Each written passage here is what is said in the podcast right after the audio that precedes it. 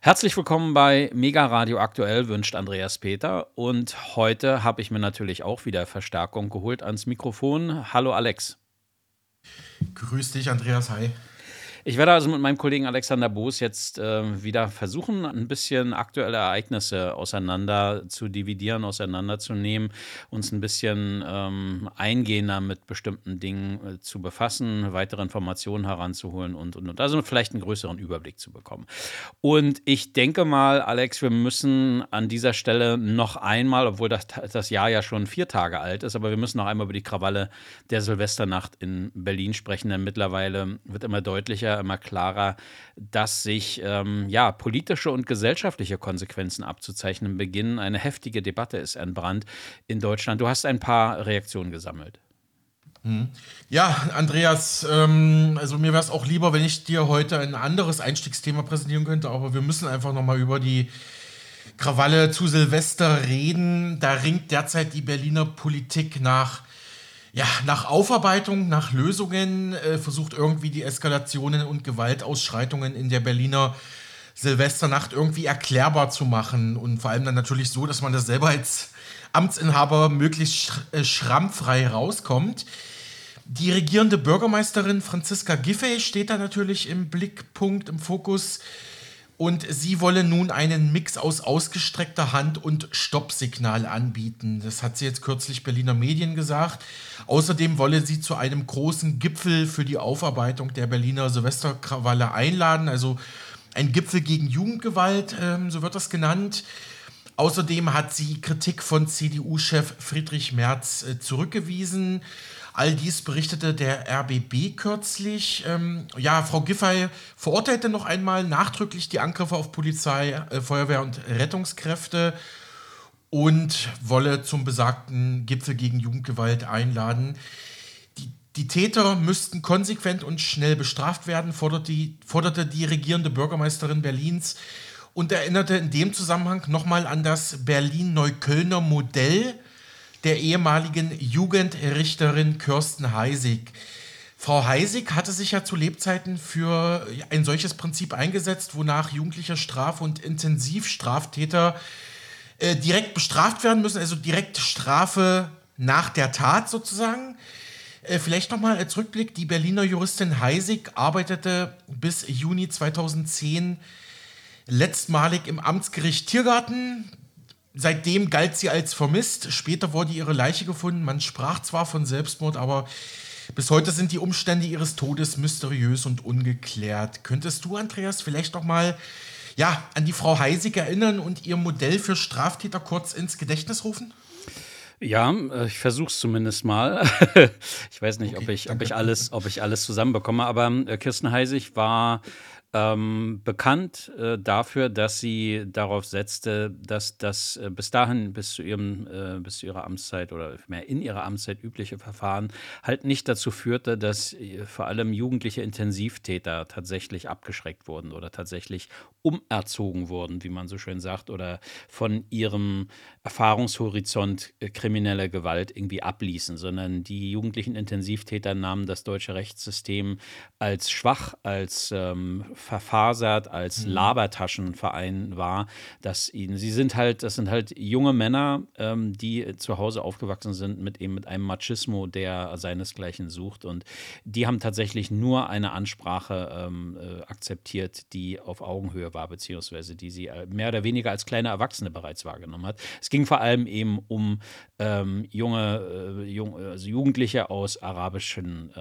Haushalten. Und ihr Kölner, Neuköllner Modell zur besseren besseren ähm, und schnelleren Verfolgung von jugendlichen Straftätern, wie das, glaube ich, hieß, oder ganz kurz eben nur einfach als Neuköllner Modell bekannt, das setzte darauf, dass die Jugendstrafverfahren vereinfacht und gestraft werden sollten, um die Täter möglichst schnell äh, zu verurteilen, weil auch das zeigte sich, wenn ein Urteil erst ein Jahr oder so nach der eigentlichen Straftat erfolgte, hatte das überhaupt keine Wirkung mehr. Das war den, die wussten teilweise gar nicht mehr, weil sie eben Intensivtäter waren, äh, was da überhaupt noch vorgefallen war. Also hatten da keine Ahnung. Und es sollte also dazu zu einer äh, zusammen, als engen Zusammenarbeit zwischen Staatsanwaltschaft, Polizei und Gericht kommen, damit eben ganz schnell entschieden werden konnte, damit den jugendlichen Intensivtätern klar wird, der Rechtsstaat wehrt sich, der labert nicht und der bietet ihnen keine Delfintherapien an, sondern handelt tatsächlich. Ähm, dazu musste man natürlich auch sogenannte Schwerpunktstaatsanwaltschaften bilden und, und ähm, ähm, ja, es wurde, es wurde ihr halt eben dann doch unterstellt von interessierter Seite, sie würde ähm, Jugendliche marginalisieren, sie würde vor allem ähm, beitragen zu einer ähm, pauschalen Verurteilung von Jugendlichen aus bestimmten Milieus, aus bestimmten ethnischen Milieus vor allem. Mhm. es, ein, ein Ansatz ihrer Arbeit war vor allem allem aber die Eltern mit ins Boot zu holen. Denn das war äh, sträflich vernachlässigt worden. Denn diese Jugendlichen, äh, diese männlichen Jugendlichen hatten vor allem äh, Gewalt erfahren, vor allem insbesondere von ihren Vätern. Das ist eine Erziehungsarbeit dort gewesen, beziehungsweise ein Erziehungsstil mhm. gewesen, der vor allem auch auf körperliche Züchtigung und auf bedingungslosen Gehorsam, der notfalls auch mit Gewalt durchgesetzt wurde, ähm, ähm, äh, äh, gekennzeichnet war und vor allem auch mit einem Machismo eben, also dass ihnen von klein klein auf beigebracht wurde, Frauen sind nichts wert, maximal der Respekt gegenüber der Mutter, aber ansonsten haben Frauen gefälligst die Klappe zu halten und der Mann äh, hat zu bestimmen. Und das zeigte sich eben dann auch ganz schon früher in der Schule, äh, dass diese äh, Jugendlichen in der Schule bereits auch schon so auftraten. Wie gesagt, das war ihr Modell. Ähm, das ist nicht wirklich äh, äh konsequent umgesetzt worden, ähm, aber man hat versucht, zumindest in, im Punkto Elternarbeit und Zusammenarbeit mit Eltern, äh, dass man da versucht voranzukommen. Mhm. Ja, vielen Dank nochmal, Andreas. Äh, äh, super, dass wir da nochmal die Kernpunkte haben. Ja, fahren wir nochmal mit der Berliner Silvester-Krawallnacht fort. Bürgermeisterin Giffey betonte, es brauche nun einen neuen Schub und vor allem eine konzertierte Aktion. Es müsse in Schulen, Jugend-, Sozialeinrichtungen, in der polizeilichen Präventionsarbeit, in, bei der Jugendgerichtshilfe etc., die müssten jetzt alle an einem Strang ziehen und da versuchen, eine Lösung zu finden. Außerdem wies sie den Vorwurf von CDU-Chef Merz, ihr Berliner Senat, also die Landesregierung, trage eine Mitverantwortung an der Eskalation zu Silvester scharf zurück. Polizei und Feuerwehr seien in voller Mannstärke im Einsatz gewesen, wie jedes Jahr zur Neujahrsnacht, sagte Giffey. Sie könne da keine Fehler erkennen, die Polizei sei gut aufgestellt gewesen und außerdem behauptete sie, in den vergangenen Jahren sei die Berliner Polizei unter sozialdemokratischer Verantwortung. Frau Giffey ist ja SPD.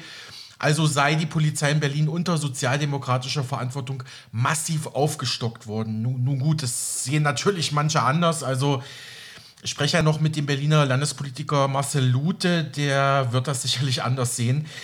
Ähm, außerdem seien die Gewaltausbrüche in der Hauptstadt kein reines Berlin-Phänomen, sagte Frau Giffey. Ähnliches sei nämlich auch zu Silvester in anderen Städten passiert, wo beispielsweise CDU oder CSU regieren, äh, konterte die SPD-Politikerin die Kritik von CDU-Chef Merz. Ähm, es gibt ja aktuell wieder dieses, ähm, dieses Böllerverbot in der Diskussion. Da mahnte die regierende Bürgermeisterin Giffey Realismus an. Sie glaube nicht, dass für sämtliche Böller ein Verbot auf Bundesebene durchsetzbar sein wird. Aber warte mal, gab es nicht zu Corona ein Böllerverbot, Andreas? War das nicht so?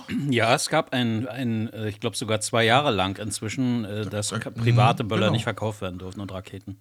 Da ging es doch auch, aber gut, das ist wieder Politikersprech. Also da ging es auch, jetzt geht es auf einmal nicht auf Bundesebene, gut, nur gut. Ähm, auf jeden Fall würde sie es gut finden, so Frau Giffey, wenn für bestimmte Böller Einschränkungen erfolgen. Also dieses, dieses Hin und Her, das regt mich manchmal auch wirklich persönlich auf, muss ich sagen. Also naja, Sie meinen damit vor allem ja. die Böller, die aus dem Ausland kommen. Ne? Und, ähm, Polenböller zum Beispiel. Da ja. müsstest mhm. du halt dann eben Grenzkontrollen einführen, was nach Schengen halt nicht mehr möglich ist. Und das ist das, Kern, das Kernproblem. Ja, danke für den Hinweis.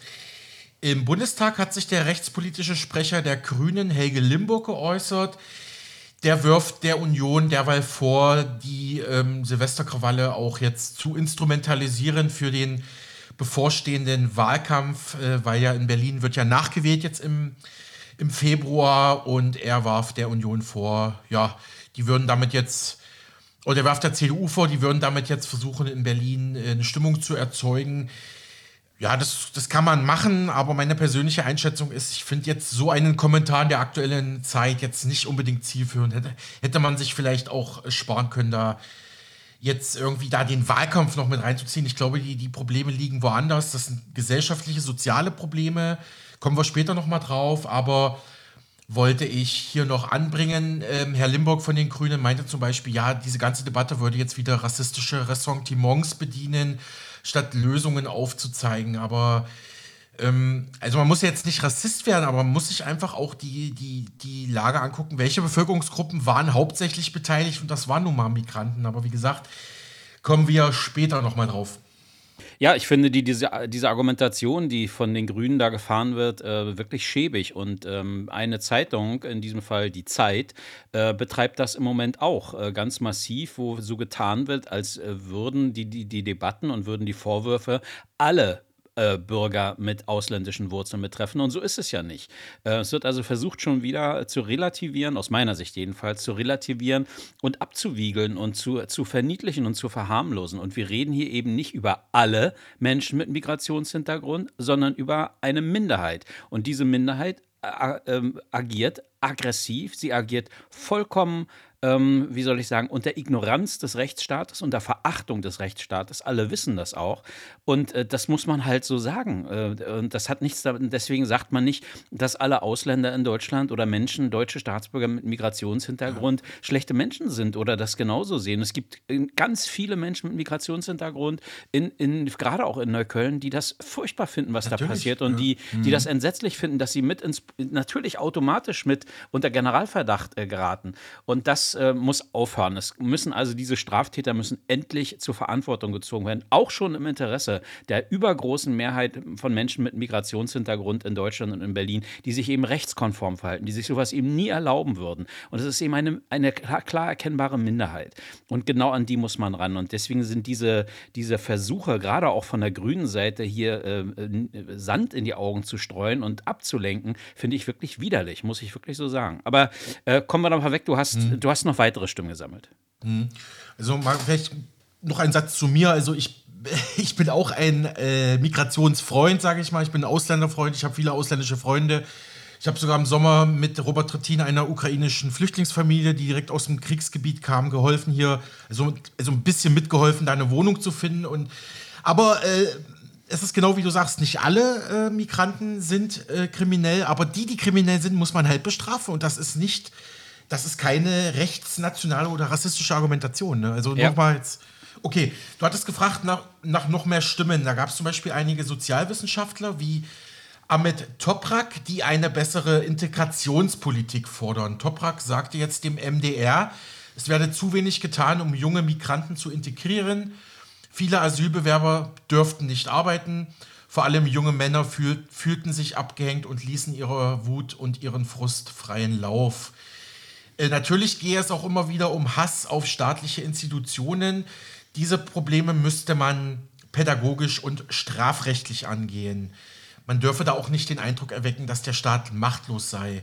Ich glaube, das ist auch immer so ein Punkt, ne? dass man glaubt, der deutsche Staat, der hält sich da halt zurück bei naja, wenn es um, um Migrantenkriminalität geht. Ich, ne? muss mal, ich muss mal da wieder einwerfen. Also, ich, okay. ich, auch wenn ich mich wahrscheinlich wieder um Kopf und Kragen rede, aber der Herr Toprak vergisst bei dieser Gelegenheit, dass, ich muss das mal so drastisch sagen, es hat sie niemand eingeladen. Also, ich kann den Frust vielleicht verstehen, aber sie selbst sind hierher gekommen. Niemand hat ihnen gesagt, kommt, junge Leute, sie sind mit bestimmten Vorstellungen hergekommen, mit bestimmten Wünschen mhm. und, und, und äh, Ideen oder auch teilweise ja mit, mit abenteuerlichen Elfenbeinturm-Sichten. Äh, und äh, es kann nicht sein, dass wir, dass wir jetzt sagen, sie fühlen sich abgehängt und ließen. So sind nun mal die Gesetze. Asylbewerber dürfen hier nicht, dürfen hier nicht arbeiten. Und es gibt Tausende, Hunderttausende, möchte ich behaupten, an Asylbewerbern, die sich eben nicht so verhalten. Das kann doch keine Argumentation sein, weil Asylbewerber nicht arbeiten dürfen. Deswegen dürfen die äh, äh, so, so agieren. Das ist doch, was ist das für eine, für eine Logik? Und vor allem auch da wiederum, die überwiegende Mehrheit, die überwältigende Mehrheit der Asylbewerber in Deutschland benimmt sich so nicht.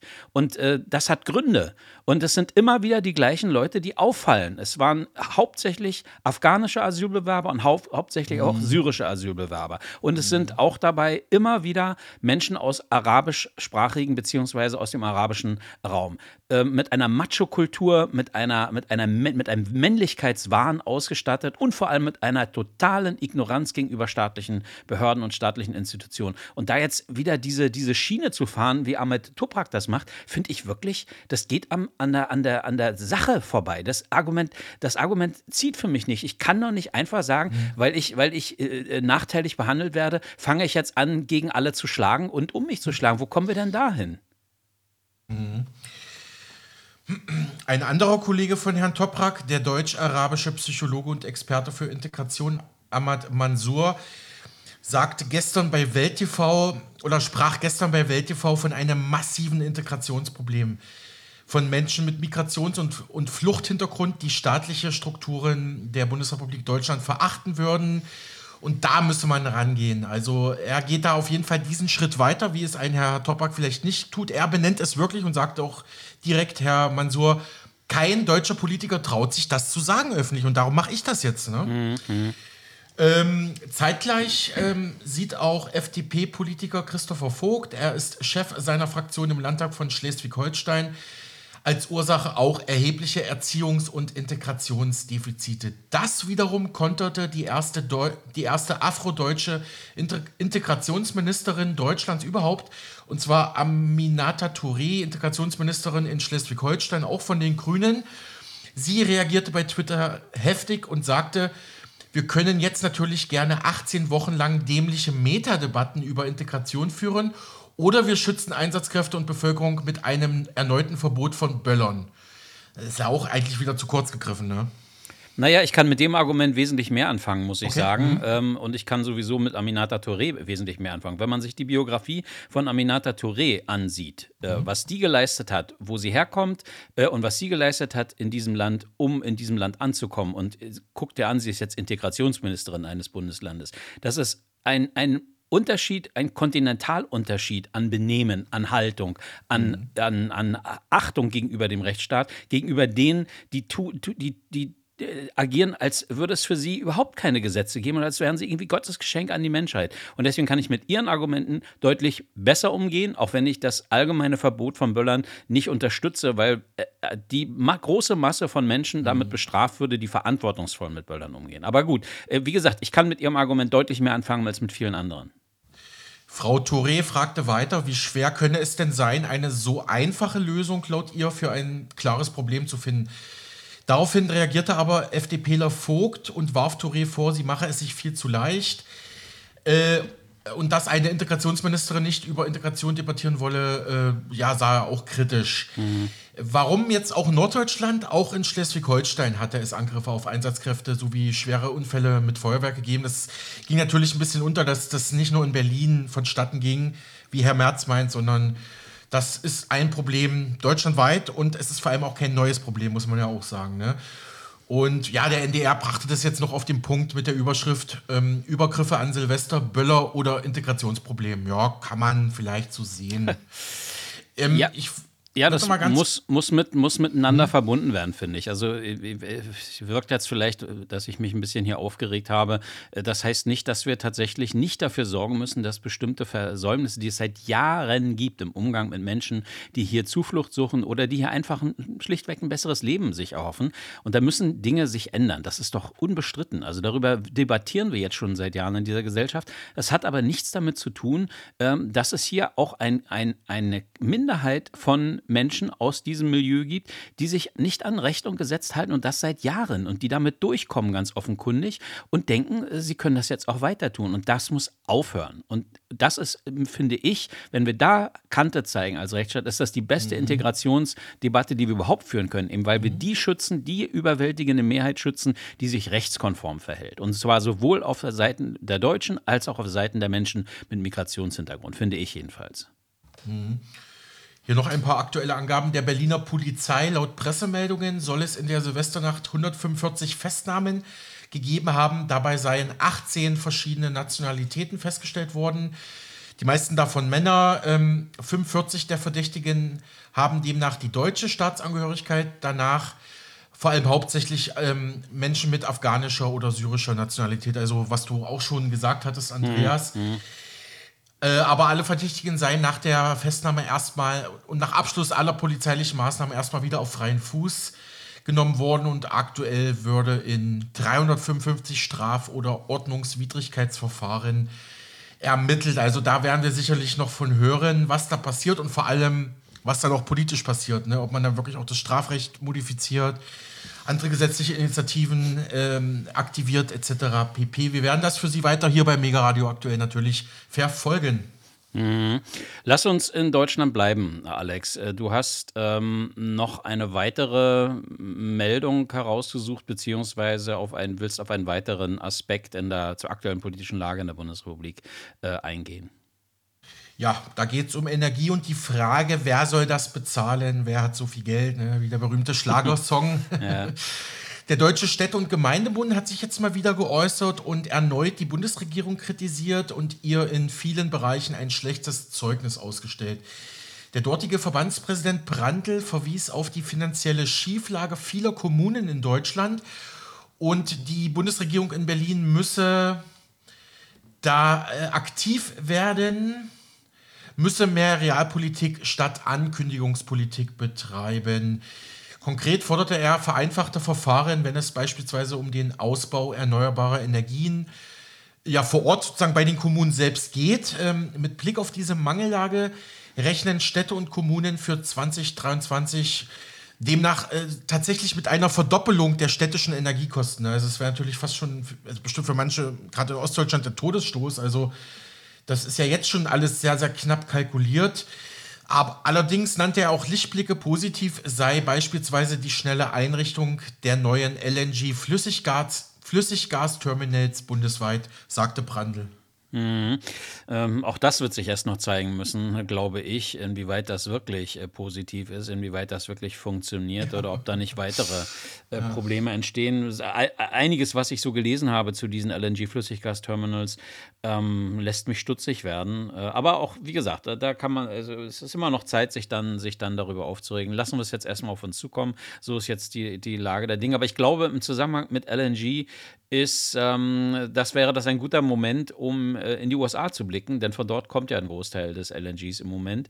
Äh, wir hatten schon in der, ähm, in der ersten Sendung dieser Woche äh, festgestellt, ähm, dass die USA im Moment vor allem damit beschäftigt sind, den gerade frisch gewählten US-Kongress, das heißt vor allem das Repräsentantenhaus, das ja komplett neu gewählt wurde und wo die Republikaner ähm, die Mehrheit äh, zurückgeholt haben, ähm, dass, es, dass die USA sich im Moment damit beschäftigen und wie sich jetzt zeigt, äh, zu Recht, denn ähm, äh, bei der Wahl äh, des ähm, neuen äh, äh, Mehrheitsführers ähm, hat sich ja nicht nur, ähm, wie soll ich sagen, ähm, es hat sich eine Peinlichkeit ereilt, sondern es ist geradezu historisch, was da, was da abgegangen ist.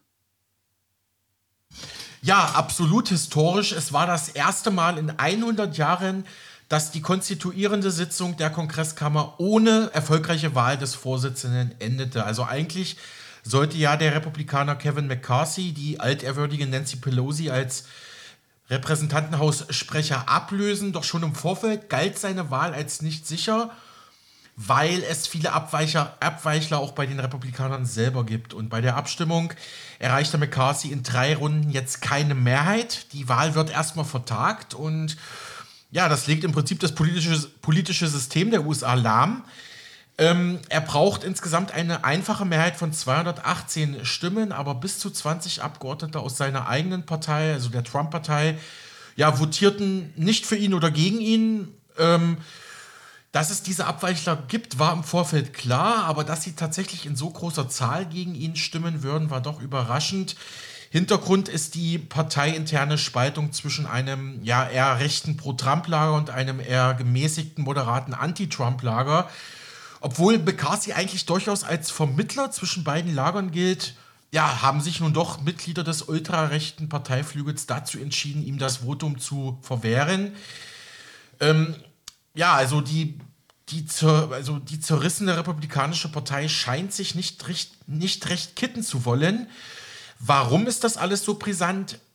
Also erstmal kann das neue kann das neue US-Parlament äh, nicht offiziell zusammentreten, wenn kein Chef gewähl gewählt wird. Ne? Mhm. Brauchst ja auch beim Bundestag den Bundestagspräsidenten, sonst das ist einfach formal, muss das einfach sein, sonst kann die Arbeit nicht aufgenommen werden. Und das in der heutigen Krisenzeit, muss man sich mal vorstellen. Und dieser Posten ist natürlich im politischen System der USA sozusagen verfassungs- gemäß ja die dritte Machtstelle nach Präsident und Vizepräsident. Ne? Also es ist, ist die politische Nummer drei der USA, also keine ganz unwichtige äh, Personalie, falls dem Präsidenten oder Vize mal etwas zustößt, dass man da auch Ersatz hat. Also es geht auch direkt um die staatliche Stabilität der USA, darf man nicht vergessen. Ne? Nach dem ersten Wahlgang hatte der republikanische Abgeordnete Jim Jordan McCarthy für den zweiten Anlauf nom nominiert und seinen Parteikollegen ins Gewissen geredet, die Reihen zu schließen. Doch dann holte direkt im Anschluss einer der härtesten Gegner McCarthys, der Parlamentarier und Pro-Trump-Freund Matt Getz, zum Schlag aus und nominierte ausgerechnet Jordan, der auch als Getreuer äh, von Trump gilt und damit konnte der dann alle weiteren 19 Abweichler hinter sich vereinen. Also da wird schon gut Politik gemacht bei den Republikanern. Da ist man vielleicht auch dabei, jetzt gerade so ein bisschen auszuloten, okay, wo geht es denn jetzt eigentlich hin? Können wir uns von Trump distanzieren? Auf welches Pferd setzen wir jetzt? Mhm. Aber dass man das eben auch auf Kosten der eigenen Partei äh, Machtstrukturen eigentlich macht, das, das verwundert schon etwas sehr. Ne? Ja, aber es deutet eben darauf hin, was viele Beobachter schon lange sagen, die Republikanische Partei steht kurz vor dem Auseinanderbrechen. Mhm. Ähm, und ähm, dass der lange Arm von Donald Trump da wieder reinreicht in die Partei und gerade auch in dieses Verfahren zeigt ja, dass er, er nicht gewillt ist, klein beizugeben, sondern dass er äh, seiner eigenen Partei, aber auch den Demokraten zeigt, wenn ihr denkt, dass ihr mich einfach schon los seid mit eurer, mit eurer, äh, mit eurer Idee, mich äh, zu, zu, verurteilen und damit eine weitere Kandidatur zu finden, habt ihr euch geschnitten. Ähm, in der Tat, das sieht, sieht komisch aus. Ähm, allerdings ist McCarthy auch eine Figur, die man noch nicht wirklich richtig einschätzen kann. Äh, in, in mm. Berichterstattung gerade hiesiger Medien in den letzten Tagen war immer von dem Trump-Freund die Rede. Dann plötzlich ähm, hieß es, er sei dann mm. doch eher der gemäßigtere wäre. Mhm. Also so richtig werde ich daraus auch noch nicht schlau. Ich habe eher den Eindruck, dass es darum geht, zu verhindern, dass die Demokraten jemanden dort, also dass dort jemand hinkommt als mehr als Mehrheitsführer, der da auch mit den Demokraten könnte. Denn die Republikaner haben ja angekündigt, dass sie die, ihre Mehrheit im Repräsentantenhaus dazu nutzen wollen, die demokratische Regierung unter Joe Biden vor sich herzutreiben mit immer neuen Untersuchungsausschüssen mhm. und mit immer neuen Dingen. Und das kannst du nur, wenn du halt diesen, diesen Sprecher hast. Und wenn das jemand plötzlich ist, der nicht so will wie, wie äh, die äh, konservative Republikaner, republikanische äh, der, äh, Fraktion, mhm. dann hast du halt ein Problem. Ne? Wie geht's ja, jetzt überhaupt hab, weiter? Weißt du das? Ja, ja, sage ich dir gleich. Aber ich habe gelesen, Kevin McCarthy sei ein Vermittler, was ich vorhin auch gesagt habe. Ne? Also ja. haben wir drei, drei, eins, Tor 1, 2 oder 3 wählen sie, was er ist. Ne? Ja, und äh, da scheint eben sich anzudeuten, ähm, da will keiner äh, die Katze im Sack kaufen und wenn er dann erstmal installiert ist, kriegt man ihn nämlich nicht wieder so schnell weg. Und dass man deswegen lieber sagt, dieser Unsicherheitsfaktor, es gibt ja viele ähm, in, in der Republikanischen Partei, die sagen, McCarthy äh, ändert seine, seine politischen Ansichten wie seine Unterwäsche. Äh, und ähm, das ist nicht von einer, also das ist politisch gesehen, finde ich, ein, ein durchaus wichtiges Argument, egal von welcher Seite es kommt. Ne? Mhm. Ja, du hast gefragt, wie es jetzt weitergeht. Jetzt muss natürlich wieder neu gewählt werden, bis man einen äh, Vorsitz einfach hat. Ne? Also bis man einen Vorsitzenden des Repräsentantenhauses hat. Danach können sich dann alle weiteren Gremien bilden und man kann seine politische Arbeit aufnehmen. Aber, so die Nachrichtenagentur AFP, noch sei nicht absehbar. Äh, also ob überhaupt der nächste Wahlgang erfolgreich sein wird oder ob man dann nochmal eine Verlängerung braucht, ob man, ob man dann mhm. nochmal verschieben muss. Ne? Mhm. Also, mhm. und selbst wenn selbst wenn sich McCarthy am Ende durchsetzen sollte, ist schon jetzt klar, seine Position ist jetzt schon geschwächt. Er wird geschwächt aus dem Gerangel hervorgehen und müsse sich in den kommenden Jahren auf einige Schwierigkeiten einstellen bei der Organisation von Mehrheiten in der Kongresskammer, weil er wird dann sicherlich auch von beiden Seiten, also von Demokraten und Republikanern, wahrscheinlich nicht so ernst genommen wie eine Frau Pelosi, die immer mit einer starken Mehrheit ins Amt gekommen ist. Ne? Ja, und genau deshalb glaube ich, das wird äh, noch eine Weile dauern, äh, habe ich den Eindruck. Aber ähm, es sieht alles, nicht, es sieht alles nicht wirklich schön aus. Deswegen würde ich doch vorschlagen oder fragen, ob du ähm, uns aus diesem tiefen Tal der Tränen in ein, auf einen Berg mit hellem Sonnenschein führen kannst. Also ob du mal wieder zum Schluss unseres Gesprächs ein Thema hast, das uns vielleicht ein, wenigstens ein bisschen Freude bereitet. Ich, ich hoffe es. Äh, ich weiß aber nicht, wie viele Berge Dänemark hat. Ein paar kleine Hügel wird es wahrscheinlich auch geben, aber. Ja, gibt es, aber keine wirklichen Berge, ja. Wenn es ein kleiner Berg ist, dann ein dänischer, weil ich bin mir sicher, du und viele unserer Hörerinnen und Hörer werden die Olsen-Bande aus Dänemark kennen. Ne? Absolut. Ne, Olsen, also die heißen Olsen-Banden in, in Dänemark. Ähm, also in diesen großartigen, ähm, ja, in diesen großartigen Komödien, in diesen Filmen versucht ja die leicht tollpatschige Verbrechergang immer wieder ans ganz große Geld zu kommen. Mhm. Häufig auch durch Banküberfälle und Oberganove Egon Olsen sagt ja immer wieder, ich habe einen Plan. Ne? Nur der funktioniert halt nie, der Plan, aber er hat zumindest schon mal einen Plan, aber am, Ende ging es dann doch ins Gefängnis, ja. Im wahren Leben beherrschten fast gleichzeitig in den ähm, 70er, 80er Jahren Linksradikale in Dänemark von der, jetzt wird schwierig, Blekinge-Garde-Banden. Also es war die Plekinge Straßenbande, ähm, die waren damals aktiv und begangen immer wieder Raubzüge und Banküberfälle im Namen des Anti-Imperialismus, also ganz klar auf der linksradikalen Seite stehend. Zwischen 1972 und 1988 galten sie als Dänemarks berüchtigste und auch meistbestaunte Bankräuber. Hatten sie doch ähm, ja, viele Millionen nicht nur erbeutet, sondern gleich wieder direkt gespendet und zwar an die revolutionären Volksgenossen, beispielsweise in Palästina. Ne? Also man, man unterstütze da den Anti antikapitalistischen Kampf, äh, zum Beispiel auch in Palästina. Und ihr Versteck in Kopenhagens Bleckinge Straße flog erst dann auf, als sie bei ihrem letzten Überfall einen jungen Polizisten erschossen haben. Genau, das ging ja auch um die Welt, diese, diese Schlagzeile. Ähm, vor diesem Hintergrund hat jetzt die Süddeutsche Zeitung gemeldet, wenige Verbrechen gehören so zur dänischen Folklore wie der Bankraub, nicht zuletzt durch die Olsenbande-Filme. Doch im vergangenen Jahr 2022 gab es in dem skandinavischen Land keinen einzigen Banküberfall. Also das ist fast schon jetzt eine urbane Legende mm. mit der Olsenbande. Mm. Noch im Jahr 2000 hatte es 221 Banküberfälle in Dänemark gegeben. Nach 2017 waren es dann keine 10 mehr pro Jahr. 2021 traf es nur noch eine einzige Bankfiliale. Im Vergleich dazu in Deutschland waren es im gleichen Zeitraum immerhin noch 28 Banküberfälle. Und im vergangenen Jahr gab es exakt null Banküberfälle bei den Dänen. Also äh, ein ganz sicheres Land. Erstmals in ihrer Geschichte verzeichnete die Branchenorganisation Finanz Danmark keinen einzigen Bankraub im Land. Also erstmal Gratulation dazu. Das ist ja schon mal, äh, schon mal schön, vor allem für die Menschen, die da mm. mal mhm. Geld abheben mm. wollen und sich mitten dann in, in einer Geiselnahme befinden. Das ist auf jeden Fall eine fantastische Nachricht, wie es ein Branchensprecher in Dänemark nannte. Ähm, ja, also der klassische Bankraub in Dänemark scheint auszusterben. Die Gründe sind natürlich ähnliche wie in Deutschland. Die Zahl der Bankfilialen sinkt, immer mehr äh, Do-it-yourself-Automaten, ähm, auch große Geldschränke wurden immer mehr ausgedünnt. Aktuell liegen nur noch zwei große Geldschränke in Kopenhagen und in Aarhus, ähm, laut der Danske Bank, der größten, dem größten Geldhaus Dänemarks. Ja, und in Dänemark kommt noch hinzu, dass wie überall in Skandinavien auch dort der Weg immer mehr Richtung digitales und bargeldloses Bezahlen geht. Auch Kinder und Jugendliche, so die Süddeutsche Zeitung, sind dort längst mit eigener Bankkarte unterwegs, mit der sich selbst eine kleine Zimtstecke beim Bäcker bezahlen lässt. Ne? Da hast du ja auch in Deutschland mittlerweile noch Probleme oder aktuell noch Probleme da, ähm, gerade bei den kleinen Bäckern da mit Karte zu bezahlen. Und viele nutzen auch die Handy-App Mobile Pay und ja, äh, der, der Bargeldanteil ist sehr, sehr äh, niedrigschwellig äh, bei den Dänen und Skandinaviern. Das wird jetzt natürlich so ein bisschen als Vorteil verkauft. Okay, dadurch weniger Banküberfälle, aber ich muss hier mal kritisch einhacken.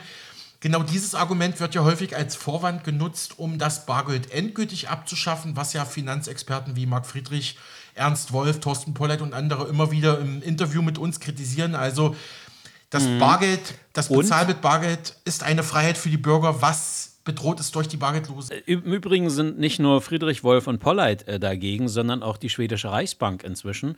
Äh, zum großen Erstaunen vieler Leute, denn gerade Schweden hatte ja ganz massiv und ganz intensiv ähm, das bargeldlose mhm. Paradies Schweden befördert. Aber als der Chef ähm, der Securitas äh, Sicherheitsfirma ähm, erleben musste, wie, wie relativ einfach und folgenreich ihm seine Identität geklaut werden konnte, der keinen Zugriff auf gar nichts mehr hatte, auch weder auf sein Konto noch auf seine Firma und er durch das schwedische Recht, dadurch, äh, weil eben seine Identität gestohlen worden war, er mhm. auch seine Firma nicht mehr führen durfte. Und spätestens mhm. da, und weil es eben auch immer wieder dazu kam, dass vor allem ältere Schweden meinten, äh, sie bräuchten das Bargeld, auch gerade in, in, in, Gegenden, wo öfter mal ähm, ja, Strom oder die, die Gefahr des Stromausfalls mhm. groß ist. Also hat Schweden, die schwedische Reichsbank, alle verblüfft, indem sie, es war vor ein paar Jahren, völlig neue Geldscheine auf den Markt brachten, womit überhaupt gar keiner mehr gerechnet hat. Weil du ja in Stockholm kannst ja inzwischen sogar als, als Bettler mit, mit der EC-Karte äh, oder hast einen eigenen äh, äh, wie soll ich sagen, ein, eigen, ein, eigenes Lesegerät, wenn du deine, wenn du die, wenn du die Obdachlosenzeitung verkaufst oder in der Kirche der Opferstock, mhm. da kannst du mit der EC-Karte bezahlen. Also solche Sachen. Ich wollte es nur sagen, es ist, ähm, es ist ähm, ähm, auch, auch, es gibt auch eine Gegenbewegung und noch ein kleiner Einschub. Wir hatten mhm. vorhin über, über den höchsten Berg Dänemarks äh, äh, gesprochen. äh, mir fällt ein, dass der, glaube ich, bei 170 oder so, bei 170 Metern, okay, das ist also wirklich ist nicht mehr als ein Hügel. Nee. Ja, ja, vielen Dank auch nochmal äh, für die Erinnerungen an die schwedische Reichsbank. Das hatte ich schon komplett wieder vergessen. Ja, also vielleicht kleiner Hörertipp an dieser Stelle, wenn, wenn, einem, wenn Ihnen mal die politische und wirtschaftliche Krisenlage zu viel wird, einfach mal einen alten Film der Olsenbande gucken. In der Tat. Ja, Alex, äh, das klingt doch alles, das klang doch nun wirklich ähm, sehr, äh, ich will doch so sogar, sogar sagen, ermutigend, beziehungsweise jedenfalls deutlich angenehmer als das, was wir vor alles zu besprechen hatten. Ähm, ja, damit, damit sind wir, glaube ich, erstmal durch. Äh, wir werden morgen wieder miteinander äh, reden. Ich bedanke mich erstmal ganz herzlich äh, wieder für deine, für deine Hinweise, für deine Ausführungen, für das Gespräch. vielen Dank, Alexander Boos. Sehr gern, Andreas Peter. Sie hören Mega Radio aktuell. Heute erlebt die Vatikanstadt und damit auch die italienische Hauptstadt Rom ein Ereignis, wie es dies in dieser Form nach den Regularien des Heiligen Stuhls eigentlich nicht geben dürfte. Der am Silvestertag verstorbene Papst Emeritus Benedikt XVI soll im Petersdom zur letzten Ruhe gebettet werden. Die Totenmesse und die anderen Riten werden von seinem Nachfolger Papst Franziskus durchgeführt, was ein echtes Novum für die römisch-katholische Amtskirche ist, denn eigentlich zelebrieren andere hohe Würdenträger der römisch-katholischen Kirche die Beerdigungsrituale für einen verstorbenen Papst. Denn normalerweise stirbt ein regierender Papst im Amt und sein Nachfolger ist zum Zeitpunkt seiner Beerdigung eigentlich noch nicht gewählt, weil das entscheidende Wahlgremium, das sogenannte Konklave, überhaupt erst noch einberufen werden muss. Doch mit Benedikt XVI. ist alles anders und er hat die päpstliche Protokollabteilung und auch nicht wenige Kirchenrechtler vor ein paar knifflige Aufgaben gestellt. Beispielsweise wurde der Leichnam des verstorbenen Papstes nicht in den für regierende Päpste üblichen Gewändern aufgebahrt, sondern in den eines Diözesanbischofs, der Benedikt ja auch gewesen ist. Zum einen war er Erzbischof von München und Freising und als Papst auch in Personalunion der Bischof von Rom. Der sogenannte Fischerring, der für jeden Papst speziell aus purem Gold angefertigte Siegelring, wird normalerweise unmittelbar nach Feststellung des Todes eines Papstes in Anwesenheit spezieller hoher Würdenträger zerstört. Im Fall Benedikts wurde die Siegelfläche lediglich mit einem großen X unbrauchbar gemacht, aber eben nicht zerstört. Die roten Lederhalbschuhe, die für einen Papst üblich sind, wurden durch normale, schlichte, schwarze Halbschuhe ersetzt und so weiter.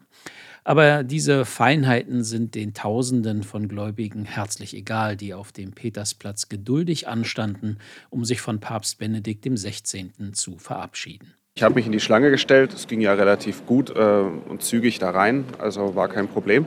Ähm, wenn ich es vergleiche mit, der Beisetzungs-, mit den Beisetzungsfeierlichkeiten von Johannes Paul II., es ist natürlich alles etwas äh, gediegener, aber eigentlich auch fast ein bisschen würdiger dadurch. Also ich empfinde es als sehr positiv, wie, wie ruhig und freundlich es abläuft. Also ja, schon beeindruckend und wahrscheinlich das einzige Mal in meinem Leben, dass ich an so einer Zeremonie denn teilnehmen werde. Für mich ist das auch ein Ereignis, was äußerst selten eintritt. Und deswegen haben wir uns eben meine Frau und ich auch sofort entschieden, hier hinzukommen. Und äh, ich denke, es ist ein würdevoller Abschied, äh, der hier möglich ist. Und man merkt eben auch, wie die Gespräche, wenn die Menschen in die Kirche reinkommen, verstummen und dann auch viele äh, anfangen äh, zu beten. Warum wollen wir da nicht hin? Das ist eine sehr gute Frage, weil also ich habe in meinem Leben genug Tote gesehen. Ich muss jetzt nicht noch einen anderen sehen. Und mein Mann ist auch bestimmt nichts für Tote. Nein, wir haben keine, keine Beziehung zur katholischen Kirche und insofern auch nicht zum Papst. Ja, wir haben es wir schon, schon voller gesehen, deutlich voller. Ja. Deshalb sind wir auch angesichts des Anlasses auch nicht überrascht, dass jetzt so viel los ist. So voll. Voll ist übertrieben jetzt, ne? Die eben gerade gehörten Touristen sind keine Einzelfälle, denn die Menschenmassen für die Trauerfeiern von Benedikt XVI. sind nicht einmal im Ansatz mit denen beim Ableben seines Vorgängers Johannes Paul II. zu vergleichen, als die Menschenmenge auf dem Petersplatz und den angrenzenden Straßen mit sage und schreibe 3,5 Millionen angegeben wurden.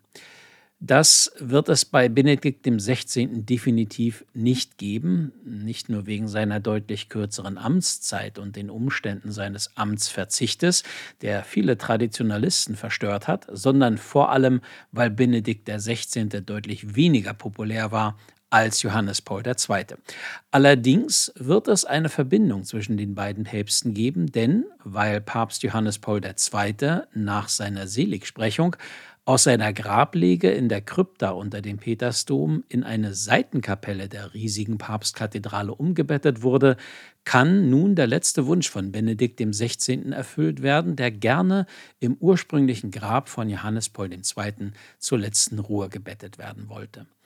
Und natürlich kann auch das als konservativ bekannte päpstliche Protokoll die Tatsache nicht verleugnen, dass die Beerdigung eines emeritierten Papstes eine signifikant andere Bedeutung hat als die Beerdigung eines simplen Kurienkardinals, da Josef Ratzinger ja vor seiner Papstwahl gewesen ist, selbst wenn es für die Beerdigung eines emeritierten Papstes keine wie auch immer gearteten protokollarischen Vorgaben gibt. Deshalb ist es für Papst Franziskus auch keine Frage, die Rituale der päpstlichen Trauerfeier selbst zu leiten und zu zelebrieren. Bei der Generalaudienz am Mittwoch hatte Franziskus seinen Amtsvorgänger bereits gewürdigt. Er war ein großer Meister der Katechese. Sein scharfes und höfliches Denken war nicht selbstbezogen, sondern kirchlich, denn er wollte uns immer zur Begegnung mit Jesus begleiten. Jesus, der auferstandene Gekreuzigte, der Lebendige und der Herr, war das Ziel, zu dem uns Papst Benedikt führte, indem er uns an die Hand nahm. Möge er uns helfen, in Christus die Freude des Glaubens und die Hoffnung des Lebens wieder zu entdecken. E. Franziskus sprach damit in relativ einfachen Worten vielen Gläubigen im Geburtsland von Benedikt XVI. aus dem Herzen, die in München an der früheren Wirkungsstätte von Josef Ratzinger als Erzbischof von München und Freising sowie in Berlin bei der päpstlichen Nunziatur, also der Botschaft des Vatikans, anstanden, um sich in die dortigen Kondolenzbücher einzutragen. Wir kommen aus Bayern und das war unser Papst. Und das ist er geblieben. Auch wenn es Franziskus gegeben hat oder gibt, ist es für uns immer noch unser Papst. Deswegen bin ich heute hier. Wir kommen noch aus der Oberpfalz, Regensburg. Wir sind 70 Kilometer davon entfernt. Er war für mich ein ganz, ganz, ganz besonderer Mensch. Ich durfte ihn auch einmal live erleben, auch hier in Berlin damals im Olympiastadion. Äh, er war zum Greifen nah für mich. Also ich weiß, Sie sehen, ich bin immer noch sehr bewegt, obwohl es jetzt schon ein paar Tage her ist. Also, ich habe da was verloren für mich. Eine sehr emotionale Sache dazu kommt noch, dass ich äh, Josef Ratzinger bereits als Kardinal erleben durfte, wie er hier in der Bayerischen Landesvertretung damals einen Vortrag gehalten hat.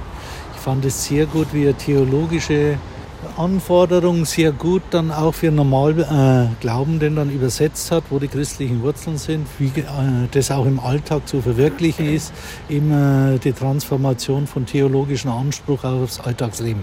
Es ist ein sehr emotionales äh, Verabschieden letztendlich. Ich halte ihn tatsächlich für einen der größten Theologen des letzten Jahrhunderts. weil mir Benedikt XVI. ganz viel gebracht hat. Das ist so sozusagen mein erster Religionslehrer. Ich hatte keinen Religionsunterricht und er hat mich zur Taufe gebracht und das werde ich auch in das Kondolenzbuch schreiben. Und äh, was mich besonders fasziniert, ist einfach dieses, weil wir wird ja immer säkulärer und Berlin ja sowieso wenig glauben und man muss sich ja heute fast rechtfertigen dafür. Und dass es dieses, also dass Glaube und Vernunft zusammengeht, also dass es eben nicht getrennt ist. Und das ist nach wie vor so das Motto, was ich gut finde. Ja, mit Trauer, mit, mit Berührtheit. Naja, er, er lebt ja weiter, also in seinen, in seinen Büchern und so. Ja, mit einem doppelten Gefühl. Einerseits ist man natürlich äh, betroffen davon, andererseits denkt man doch auch, dass er gut aufgehoben sein wird im Jenseits. Mhm. Das denkt man doch vom Papst. Schon natürlich auch äh, Betroffenheit und äh, katholische Kindheit ist ja nicht zu verleugnen. Er war ja durchaus einer der Konservativen. Insofern eine gewisse Ambivalenz hatte ich da durchaus im Gefühl manchmal. Also wie er sich manchmal positioniert hat. Aber das mag heute keine Rolle spielen. Es ist ja doch was Besonderes gewesen, dass ein deutscher Papst wurde nach vielen Jahrhunderten. Genauso wie es bemerkenswert war, dass ein Papst nach vielen Jahrhunderten auch den Weg des Rücktritts genommen hat. Ich habe ihn damals nicht verstanden, weil ich das Petrusamt ein bisschen anders verstehe, aber er selber wird wissen, was er da getan hat und warum er das getan hat. Ähm, er war eine prägende Persönlichkeit für die Kirche. Der war jemand, der einen theologischen Weitblick hatte, zutiefst auch ein Seelsorger war, sehr äh, fest in dem, was er verkündet, glaubwürdig als Mensch und auch das, was ähm, er ja auch immer gezeigt hat, eine besondere Art der Bescheidenheit an den Tag gelegt hat. Ähm, die Bescheidenheit haben Sie immer gesehen, wenn der im Papamobil rumgefahren ist. Das war eigentlich nicht seins, aber er hat es gemacht, weil er in den Schuhen des Fischers das Petrusamt gemacht hat. Und dafür gebührt ihm Dank und dafür bin ich auch heute hier. Also schon eine Art von Trauer. Das ist natürlich jetzt wenig überraschend, bei allem Respekt. Aber wenn jemand im Alter von 95 Jahren stirbt, heimgeht, wie wir sagen, in die Ewigkeit gerufen wird, dann ist das jetzt natürlich schon in gewisser Weise erwartbar. Aber so ist es doch wirklich eine Mischung aus Trauer, aber natürlich auch Respekt vor diesem Amt und auch ähm, Abschied von einem, der mir Glauben vorgelebt hat. Ja, ich möchte äh, gerne meinen Respekt gegenüber dem verstorbenen emeritierten Papst Benedikt XVI. zollen, indem ich mich in das Kondolenzbuch der apostolischen Nunziantur hier in Deutschland eintrage. Papst Benedikt war für mich in jedem Falle eine besondere Person. Er war eine prägende Person. Ein Mann von unglaublicher Theologie, von einer sehr tiefen Theologie, ähm, von großer Gelehrtheit und äh, dementsprechend einer Tiefe, die man äh, kaum bei anderen Menschen so findet. Er hat mir, obwohl ich kein Theologe bin, also, äh, aber mit seinem Leben, mit seinem Werk, äh, vor allen Dingen aber auch mit der Schlichtheit seines priesterlichen Dienstes immer Halt gegeben. In meiner persönlichen Religion, in meiner persönlichen Glaubenserfahrung. Und dafür bin ich sehr dankbar. An den Trauerfeierlichkeiten anlässlich der Beisetzung von Benedikt XVI. wird Deutschland mit einer ungewöhnlichen Geste aufwarten, denn dass die höchsten Vertreter aller deutschen Verfassungsorgane gleichzeitig auftreten, findet selbst in Deutschland nicht alltäglich statt, alleine schon aus Sicherheitsgründen. Aber bestätigt ist jetzt, dass neben Bundespräsident Frank-Walter Steinmeier auch Bundeskanzler Olaf Scholz, Bundestagspräsidentin Bärbel Baas, Hamburgs Bürgermeister Peter Tschentscher als Präsident des Bundesrates sowie Stefan Habart, der Präsident des Bundesverfassungsgerichtes, in den Vatikan reisen werden. Aus Benedikts Heimat Bayern kommt überdies eine von Ministerpräsident Markus Söder höchst selbst angeführte Delegation mit Vertretern aus Politik, Gesellschaft und Kirche des Freistaates. Ein Teil von ihnen wird in einem Charterflugzeug nach Rom reisen. Und soweit erst einmal zur heutigen Beisetzung von Papst Benedikt dem 16. Sie hören Mega Radio aktuell. Angesichts einer massiven Corona-Welle in China ringt die Europäische Union um eine gemeinsame Linie im Umgang mit Einreisenden aus der Volksrepublik. Bei Beratungen der 27 Mitgliedstaaten in Brüssel steht vor allem eine Testpflicht vor Reisen aus China nach Europa im Raum. Auch Deutschland wirbt für ein einheitliches Vorgehen. Das betonte Bundesaußenministerin Annalena Baerbock am Rande eines Arbeitsbesuches in der portugiesischen Hauptstadt Lissabon. Unser Ziel ist eine gemeinsame europäische äh, Lösung. Da China derzeit äh, kaum Informationen veröffentlicht, ist eben nicht nur die enge europäische Abstimmung so wichtig, sondern auch die Zusammenarbeit mit der WHO über volle Transparenz äh, bezüglich dessen, was in China gerade die aktuelle Lage ist. Soweit Bundesaußenministerin Annalena Baerbock. Vor rund einem Monat wurden in China die strengen Corona-Regeln der sogenannten Null-Covid-Strategie gelockert. Nun steigen die Infektionszahlen im Land rasant und viele Menschen sind immer noch nicht ausreichend geimpft. Um eine mögliche neue Corona-Welle auch hier in Deutschland und in Europa zu vermeiden, haben die EU-Staaten gestern in Brüssel über einen koordinierten Umgang mit Einreisenden aus China beraten. Die deutschen Amtsärzte fordern unterdessen für die gesamte EU bereits eine Corona-Testpflicht für Einreisende aus dem Land. Wir sprechen darüber jetzt mit Martin Stürmer. Er ist Virologe in Frankfurt am Main. Hallo, Herr Stürmer. Ja, schönen guten Tag. Wenn sich nun immer mehr Chinesen aufgrund der gelockerten Corona-Politik im eigenen Land mit dem Coronavirus bzw.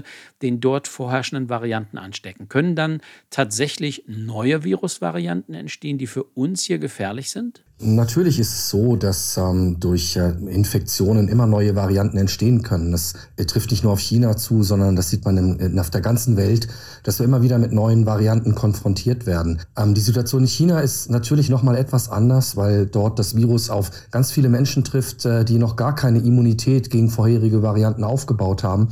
Insofern ist es natürlich möglich, dass hier tatsächlich noch ganz neue Varianten entstehen können. Ähm, allerdings halte ich die Wahrscheinlichkeit dafür, dass es eine Variante gibt, die auch noch klinisch ähm, wirklich äh, relevanter ist, also wieder mehr Menschen so schwer krank macht, das halte ich für relativ unwahrscheinlich. Was ist mit dem Flugverkehr? Was droht uns, wenn die Chinesen das Virus mit nach Deutschland bringen? Ist unsere Bevölkerung immun genug für mögliche neue Varianten?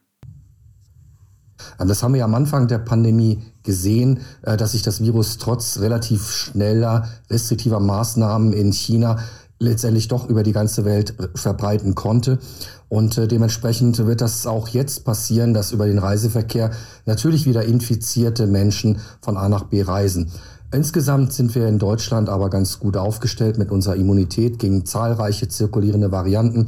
Insofern rechne ich nicht damit, dass in der nächsten Zeit, in dieser nächsten paar Wochen, Monaten, äh, wir Probleme damit bekommen, wenn jetzt primär Menschen aus China infiziert einreisen.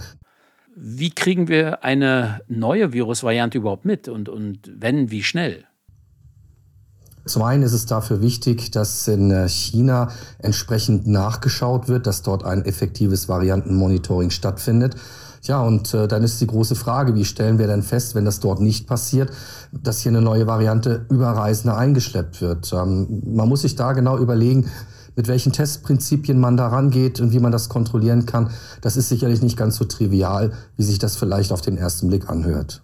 Die EU-Staaten haben über einen koordinierten Umgang mit Einreisenden aus China beraten. Von Seiten der deutschen Amtsärzte wird bereits über eine EU-weite Testpflicht für Einreisende aus China diskutiert. Welche Möglichkeiten zur Kontrolle könnte es darüber hinaus noch geben? Natürlich ist es klar, wenn ich zum Beispiel vor äh, dem Flugantritt überhaupt äh, Menschen vom Flug ausschließe, die infiziert sind, dann habe ich natürlich eine deutlich höhere Chance, dass wir nichts Großartiges eingeschleppt bekommen. Insofern wäre das, wenn überhaupt, äh, die Methode der Wahl, dass man eben Infizierte gar nicht erst äh, in die Flugzeuge reinlässt. Wenn sie dann erstmal hier am Flughafen sind und sich die Situation so darstellt, wie neulich bei einem italienischen äh, oder einem Flieger in Italien, wo über die Hälfte der Passagiere infiziert sind. Was macht man mit denen? Wie wollt man das gewährleisten mit, mit Quarantäne, Isolierung und so weiter? Das wird sicherlich logistisch gar nicht so einfach. Insofern muss man sich auch hier sehr sorgfältig darüber Gedanken machen, wie man das Ganze ähm, erstens ähm, kontrollieren möchte und wo die Kontrolle überhaupt stattfindet. Welche Möglichkeiten zur Kontrolle ähm, gibt es oder könnte es geben, gerade mit Blick auf die Omikron-Variante, die nicht immer zuverlässig erkannt werden kann. In Belgien und Österreich etwa wird darüber nachgedacht, sogar das Abwasser von Flugzeugen zu kontrollieren. Inwieweit äh, die Abwasserkontrolle oder dieses Monitoring über Abwasser hier eine Möglichkeit darstellt. Ja, natürlich kann man das machen, nur dann weiß man trotzdem nur, dass Corona-positive Menschen in diesem Flieger sind. Ähm, und wenn man dann aus dem Abwasser die Varianten testen möchte, dann äh, ist das sicherlich eine Option, die man nutzen kann. Da gibt es technische Möglichkeiten. Inwieweit das jetzt schon so ausgereift ist, dass man das im großen Maßstab EU-weit äh, umsetzen kann, das äh, ist noch die Frage. Insofern wird es ganz spannend äh, sein, wie die Konzepte der Bundesregierung und der EU-Länder äh, aussehen wird. Die Chinesen haben am 31.12. Silvester gefeiert, aber das chinesische Neujahr wird traditionell erst am 22. Januar begangen mit vielen, vielen Reisen im gesamten Land. Wie sehr könnte das die ganze Corona-Welle noch verstärken? Natürlich, wenn dann viele Reisen im Land ähm, stattfinden, potenziert das ja nochmal die Verbreitung äh, des Virus. Die Frage, die sich stellt, ist, ob nicht bis dahin schon so viele Menschen infiziert sind durch das aktuelle Geschehen, dass das jetzt gar nicht mehr so viel ausmacht. Das bleibt abzuwarten. Aber natürlich ist das äh, potenziell nochmal eine Chance, das Virus nochmal effektiver in der gesamten chinesischen Bevölkerung zu verbreiten. Sollte die EU spätestens dann einheitliche Regeln bei der Einreise aus China haben? Inwieweit dann die EU soweit ist, äh, einheitliche Regeln zu treffen, äh, das werden wir sehen, ob es denn überhaupt noch notwendig ist.